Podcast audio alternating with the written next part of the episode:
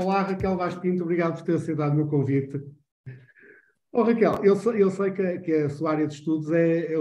são os estudos asiáticos e, com, se não me engano, com grande especialização na China, pelo menos é aquilo que é a ideia, pelo menos é, é aquilo que eu é conheço verdade. melhor. Não sei se será só isso, mas. É, é verdade, é verdade. E, eu, eu, e, e, por isso eu gostava, tenho muita curiosidade. Eh, eu, às vezes, quando penso na China, que não tenho conhecimento nenhum, além de ser um mero, um mero leitor, eu lembro quando era miúdo, pensava na China como um país mais populoso do mundo, muito pobre, até pensávamos aquela ideia das bicicletas, toda a gente estava bicicleta, e portanto muito pobre. E depois foi, o tempo foi passando e houve uma altura que lembro perfeitamente quando há uma alteração, quando a China começa a aparecer como o, a, a, produção do mundo, ou seja, onde se produzia barato, onde se produzia em grandes quantidades, e isto foi evoluindo até que chegou uma altura em que começou a ser visto como um país já não produzia só barato em grandes quantidades, mas fazia inovação e apostava fortíssimo na inovação. E, entretanto, hoje, eu quando penso na China, e esta é a pergunta que lhe quero fazer, um bocadinho a evolução e onde é que estamos hoje. Ou seja, a China também tem aqui um momento em que começa a investir imenso em África e em outras geografias para ter acesso às matérias-primas, e, portanto, começa a condicionar, inclusive, alguns países que começam a ficar dependentes do seu grande investidor barra financiador. E hoje, quando eu penso na China, é assim, nós no Ocidente temos que temer a China. É que a China hoje já é uma potência militar, já não é aquele, já não é aquele império do meio que parece que só queria estar lá e que não queria que ninguém a chateasse. Pelo menos aquilo que se começa a notar é que já começa a haver gente que está a ficar preocupada e, uh, com, com uma potência, que é claramente uma potência. Muito bem, antes de mais, obrigada pelo convite. Um, a China, bem, a China um, é sempre bom nós termos eh, uma perspectiva histórica, porque é um dos aspectos que melhor explica este país, o país para o qual olhamos hoje e depois de passada aquelas, passadas aquelas décadas de, enfim, de utopia totalitária com Mao Zedong, a China foi fazendo um, esta China uh, comunista, a República Popular da China, foi se reconciliando com a, a própria história. E esse é um aspecto muito relevante e que hoje é fundamental para nós percebermos este país. Um, por outro lado, também um, não somos alheio ao momento no qual vivemos e, de facto, nós, uh, resto do mundo, estava muito mal habituado em termos do poder uh, desta, desta China. Uh, os últimos, desde meados do século XIX, até meados do século XX, temos o chamado século da humilhação, ou seja, um século no qual uh, um conjunto de países de grandes potências foram capazes de impor os chamados tratados desiguais, cujo nome não deixa qualquer margem para dúvidas, e depois a opção pela República Popular, ou seja, a vitória do Partido Comunista da China, fez com que a China mergulhasse em todas as, enfim, em todos os extremos do que é uma economia planificada, o que é o desrespeito pelos direitos humanos e, portanto, não foram de todo, não é de todo uma vida fácil.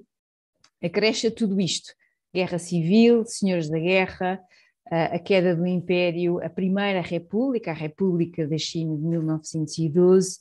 a agressão do Japão, que foi uma invasão extraordinariamente cruel e dura, a participação na Segunda Guerra Mundial, enfim, tudo isto uh, e também a opção comunista contribuíram para que a China fosse de facto, no início dos anos 70, e estava aqui a atravessar o período da Revolução Cultural, fosse olhada justamente nesta perspectiva. Um país um país uh, com uma, um crescimento económico que não existe, uh, muito, uh, muito preocupado ainda com questões ideológicas, e é aqui nesta fase que entra em cena aquele que foi sem dúvida o grande líder desta República Popular da China, Deng Xiaoping, que foi capaz de ir buscar dentro desta história da China outras tradições, uh, outras Chinas, e com isso uh, fazer um percurso de uh, reintegração da China no mundo, e com isso, é claro, enfim, o mundo já não é de todo o mesmo. dito isto, Um, gostaria de dizer, a China nas últimas uh, décadas, e em particular uh, desde que Xi Jinping uh, chegou ao poder, aqui o ano que nos interessa não é 2013, o ano no qual ele se torna presidente da República, o ano fundamental é o ano anterior, que é o ano 2012, porque é o ano no qual ele passa a ser secretário-geral do Partido Comunista e esse é o cargo mais importante uh, para percebermos onde está o poder neste país. E nesses últimos anos, uh, a China foi fazendo um percurso, just, aproveitando todos os sucessos anteriores e também uma certa forma uh, aquilo que foi a forma de entender esta integração, a forma dominante no período pós-Guerra Fria, que foi esta ideia de que ao normalizar, ao tornar a China cada vez mais parte da economia do mundo, numa lógica de interdependência, de globalização,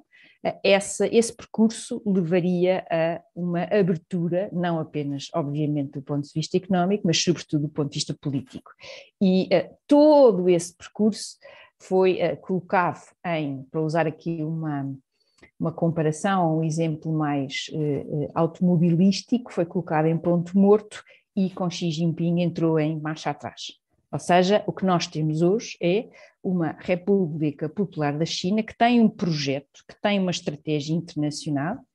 absolutamente clara, que fez o seu trabalho de casa, enquanto boa parte dos outros países estavam ainda mergulhados eh, nesta ilusão de que eh, a China seria eh, diferente, ou muitas vezes um,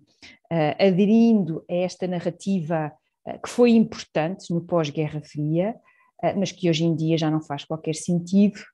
Um, o primeiro presidente que deu esse sinal de forma clara foi o presidente Barack Obama, quando falou do pivô para o Pacífico um, e quando pôs em marcha um conjunto de pilares. Uh, Donald Trump uh, uh, foi capaz de manter esse rumo, enfim, com um estilo peculiar sobre o qual eu prefiro nem emitir uma opinião, e em último lugar, agora com a administração Biden. Ou seja, aquilo que nós vemos a nível internacional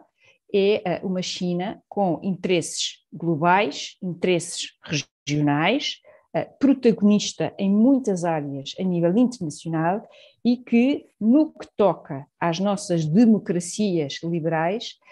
deve ser entendida como, na melhor das hipóteses, como um grande desafio e, em casos concretos, como uma ameaça a esse modo de vida. E essa questão da, até da ameaça e há, há uma. Às vezes eu já li algumas pessoas que dizem que há uma, que há uma guerra que está, que está definida no tempo,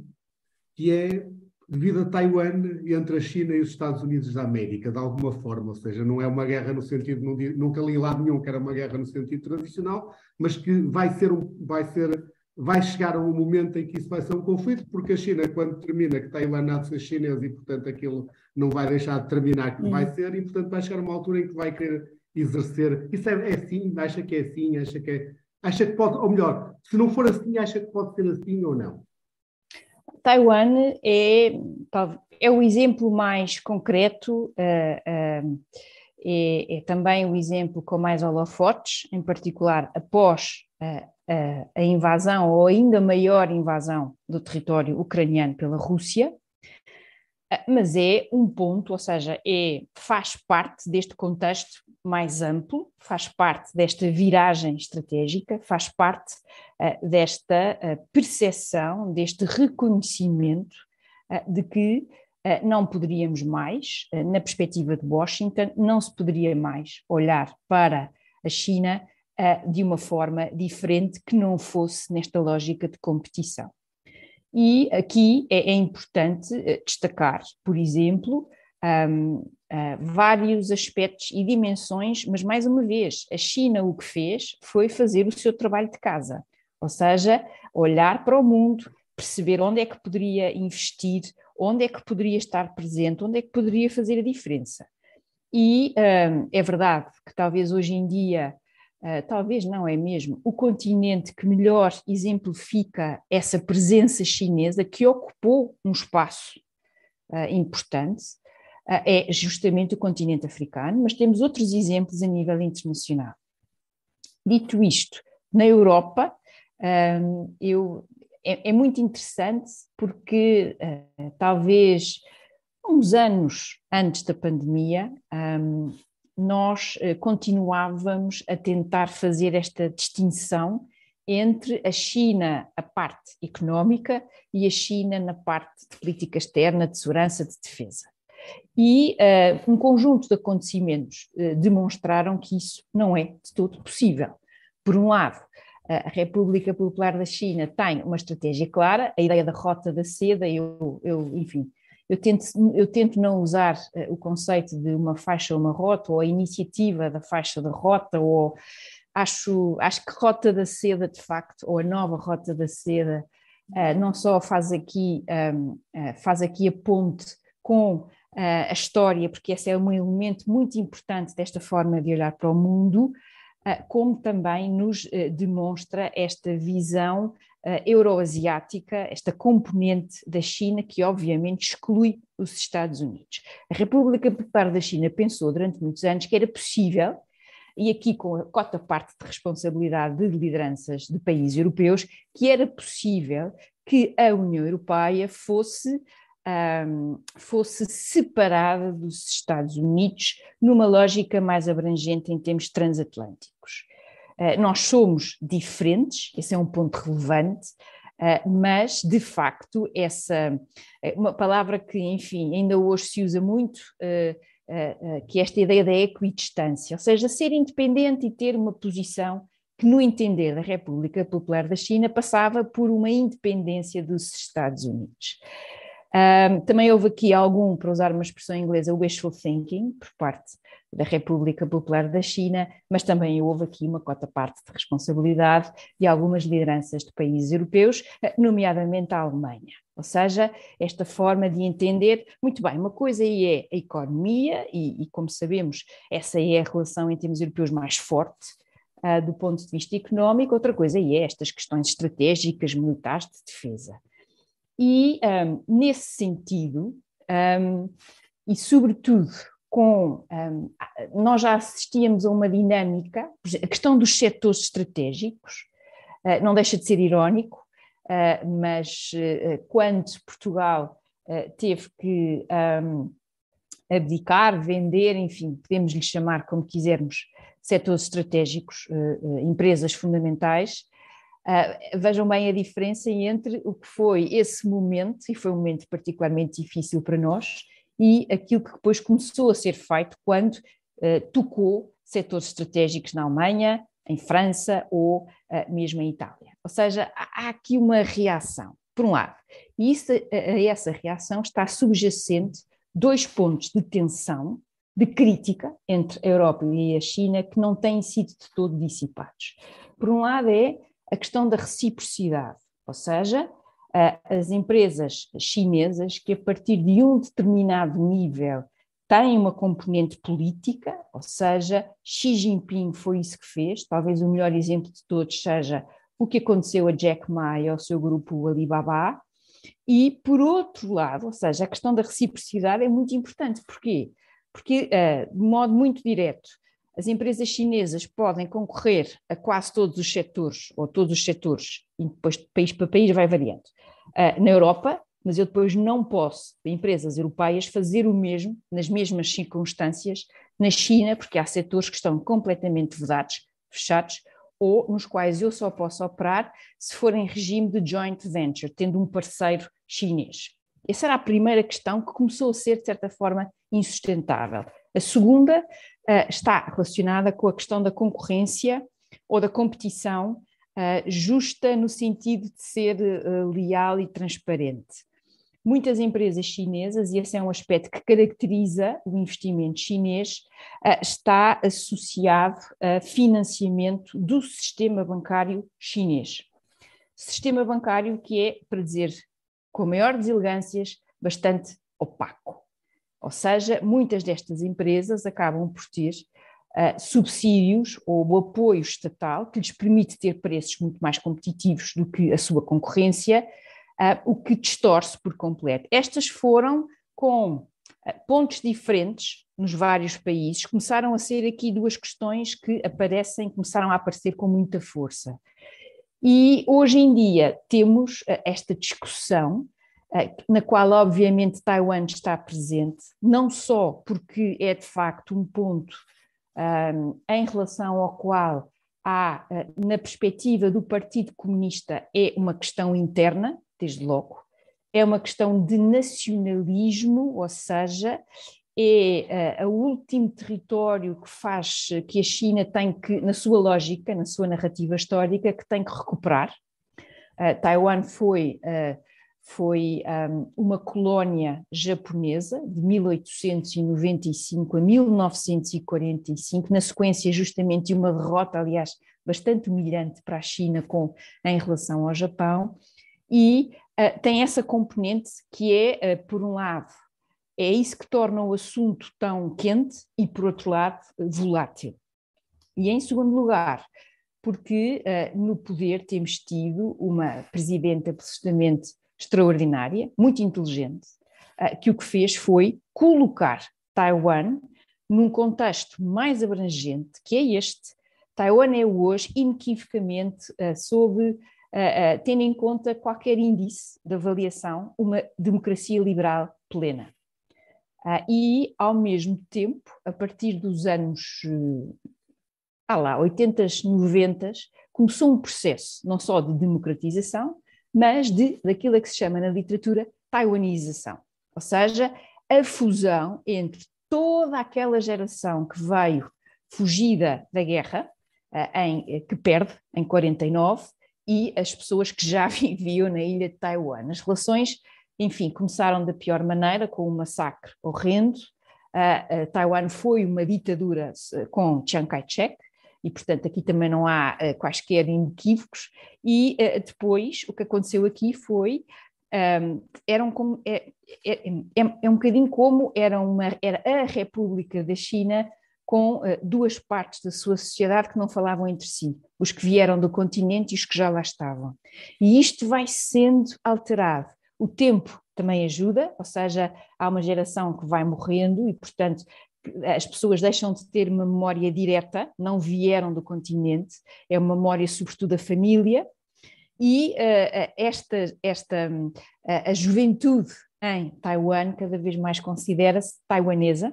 ou seja, a fusão dessa, uh, dessa componente histórica, cultural, linguística e por aí fora, e, e menos chinês. Isso também é um problema. Mas o que eu gostava com esta minha resposta muito longa de uh, chamar a atenção é que Taiwan, a questão de Taiwan, está englobada neste contexto internacional, um, tendo, por um lado, uma consciencialização por parte de Washington de que, afinal, afinal, a ideia de que a China se iria abrir politicamente deixou de fazer sentido. E esse, esse foi um reconhecimento, aliás, bastante duro por parte de Washington, ter que compreender as consequências, mas também porque, e nós esquecemos disso muitas vezes,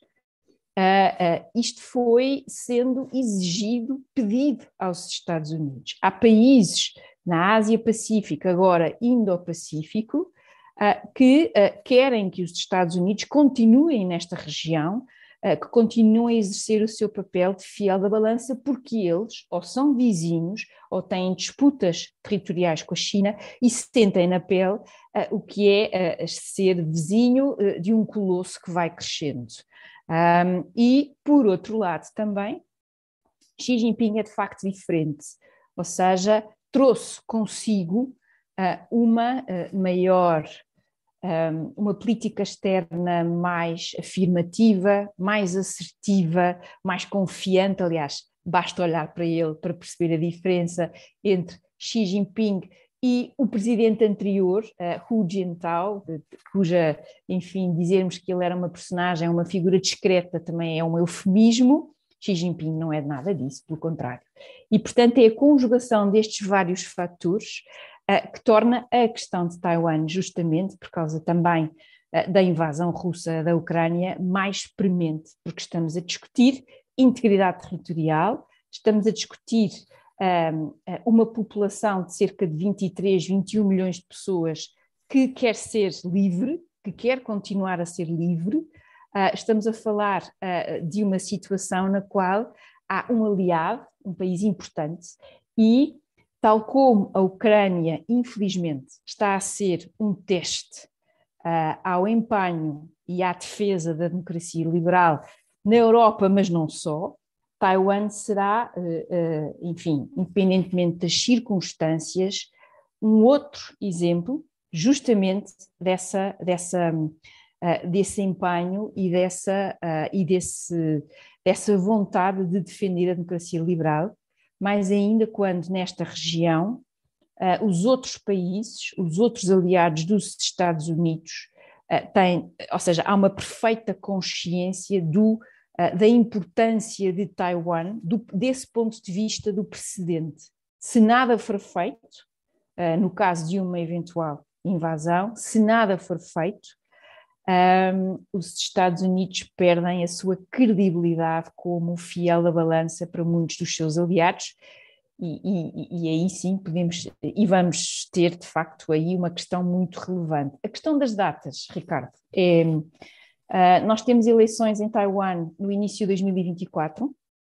ou seja, a presidente Tsai Ing-wen, que tem aliás um artigo escrito na Foreign Affairs magnífico, que explica muito bem porque é que Taiwan não diz apenas respeito aos taiwaneses, diz respeito à democracia liberal como um todo.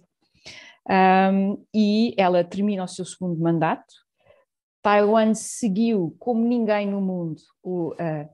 uh, aquilo que foi acontecendo em Hong Kong e o fim de uma sociedade civil que era das sociedades civis mais extraordinárias a nível da força da discussão do debate um, e ela termina o segundo mandato. Essas eleições são eleições, eu diria, uh, vão ser eleições bastante quentes, uh, com muita possibilidade uh, de, um, de, de, resposta, de discussão. também é interessante vermos que nas últimas eleições locais o partido da oposição, portanto o Kuomintang, saiu-se muito bem, portanto também não percebemos se há aqui um redefinir interno dentro de Taiwan, ou seja, também uma preocupação com o que a República Popular da China pode fazer se este caminho continuar. E, e, e em 2024, para eh, ajudar a este timing, temos eleições nos Estados Unidos no final do ano, portanto vai ser um ano em que se começa logo em campanha uh, no início do ano, seja de um lado, seja do outro. Portanto, é um ano em relação ao qual uh, muita coisa pode acontecer e uh, a mim preocupa-me também neste sentido. Um, falamos pouco da China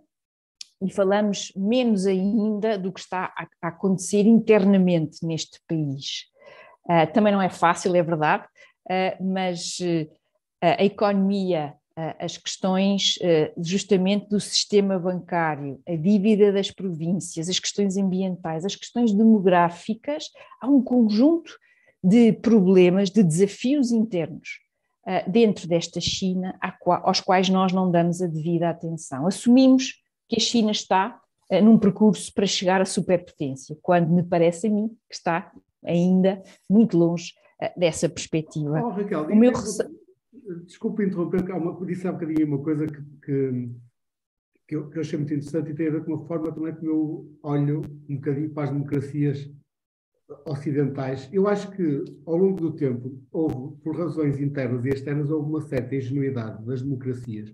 que passaram a olhar para as autocracias pelos olhos que as queriam ver, em dois motivos. Por um lado, acreditavam que aquilo ia caminhar tudo para a democracia. Portanto, aquela ilusão que toda a gente ia ser democracia e, portanto, nós podemos, nós se, se, nos, se nos abrirmos, se nos abrir, ou seja, e por outro lado, porque nós vivemos em democracia, eu vejo a nossa vida hoje em dia, ou seja, a parte económica cada vez é mais importante. Porquê? Porque nós damos por adquirida a liberdade, damos por adquirida aquelas coisas que no passado alguém muitas vezes morreu para as conquistar. E como damos uhum. isso como adquirido, então achamos é que nós, e eu acho que isso aconteceu com a China e com a Rússia, ou seja, aquilo são sítios que não são assim, as coisas não estão lá a correr muito bem, mas, mas, mas vão chegar, vão ser como nós. E, portanto, como em termos económicos nos é muito agradável e quanto mais relações económicas tivermos com eles, mais eles próximos estão de nós e, portanto, mais interesse têm. Eu acho que nos perdemos um bocadinho aí e que neste momento, quer os Estados Unidos, quer a Europa, chegam a um ponto em que percebem que isto não está a correr bem, quer dizer, que não, não, não pode ser assim, tem que isto... Há coisas, os outros não pensam assim, os outros, E, e, tem que se olhar para o, para o, que os outros pensam e também temos que decidir o que é que nós temos de pensar em relação ao que é que vai ser o futuro e as nossas as relações geopolíticas. Um, é um misto de agora também é fácil falar. Não é? claro, é, evidente, depois da, da lotaria é muito mais fácil. Um, em segundo lugar, um, sem dúvida, já falámos aqui, não é? Os interesses económicos e comerciais, a China foi e é um mercado extraordinário, portanto, e a China joga esse trunfo de forma uh, muito forte. Um, por como, outro a Rússia, lado, como a Rússia foi, na parte como a Rússia da perspectiva energética, energética, claro, e a Alemanha comprou muito bem essa, esse, esse, essa, essa forma, enfim, de entender eh, a energia como se a energia não fosse uh, um fator uh, estratégico fundamental. É verdade, tudo isso é verdade. mas, ao mesmo tempo, eu penso. Há duas coisas que eu gostava de chamar a atenção. Primeiro, temos de ter algum cuidado quando dizemos o Ocidente ou quando dizemos democracias ocidentais. Vamos começar a discutir o que é que é o conceito do Ocidente. É uma geografia, é um conjunto de valores, eh, é uma forma de estar, porque falta-nos olhar e muito para o, uh, outros países importantíssimos, uh, e justamente nessa área do Indo-Pacífico. Ou seja, outras democracias ou outros países que, não sendo necessariamente democracias liberais plenas, que também têm aqui o interesse em que, uh, no qual uh, se possa uh, fazer aqui uma, uma, uma, possam participar nessa rivalidade. Esse é o primeiro ponto, numa perspectiva muito macro. Numa perspectiva mais micro, um, nós também não temos tido, nós, Europa, não temos tido uma vida fácil nos últimos tempos, também é preciso introduzir esse ponto, ou seja,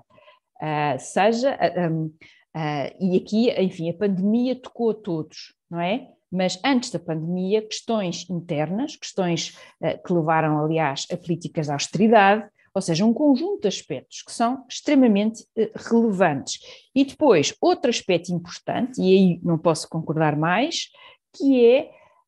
nós, nós damos a democracia liberal, que é uma coisa que eu gosto sempre de enfatizar, e talvez porque estudo a China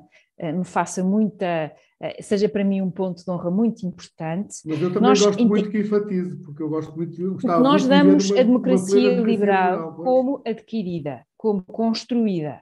E nada é mais falso. Basta olhar para a história da Europa durante o século XX e para a história portuguesa, que teve uma ditadura durante décadas. Portanto, nada é, uh, nada é adquirido, temos que lutar por essa democracia liberal nas nossas vidas, nas nossas eh, profissões, na nossa forma de estar. Esse é um ponto absolutamente fundamental.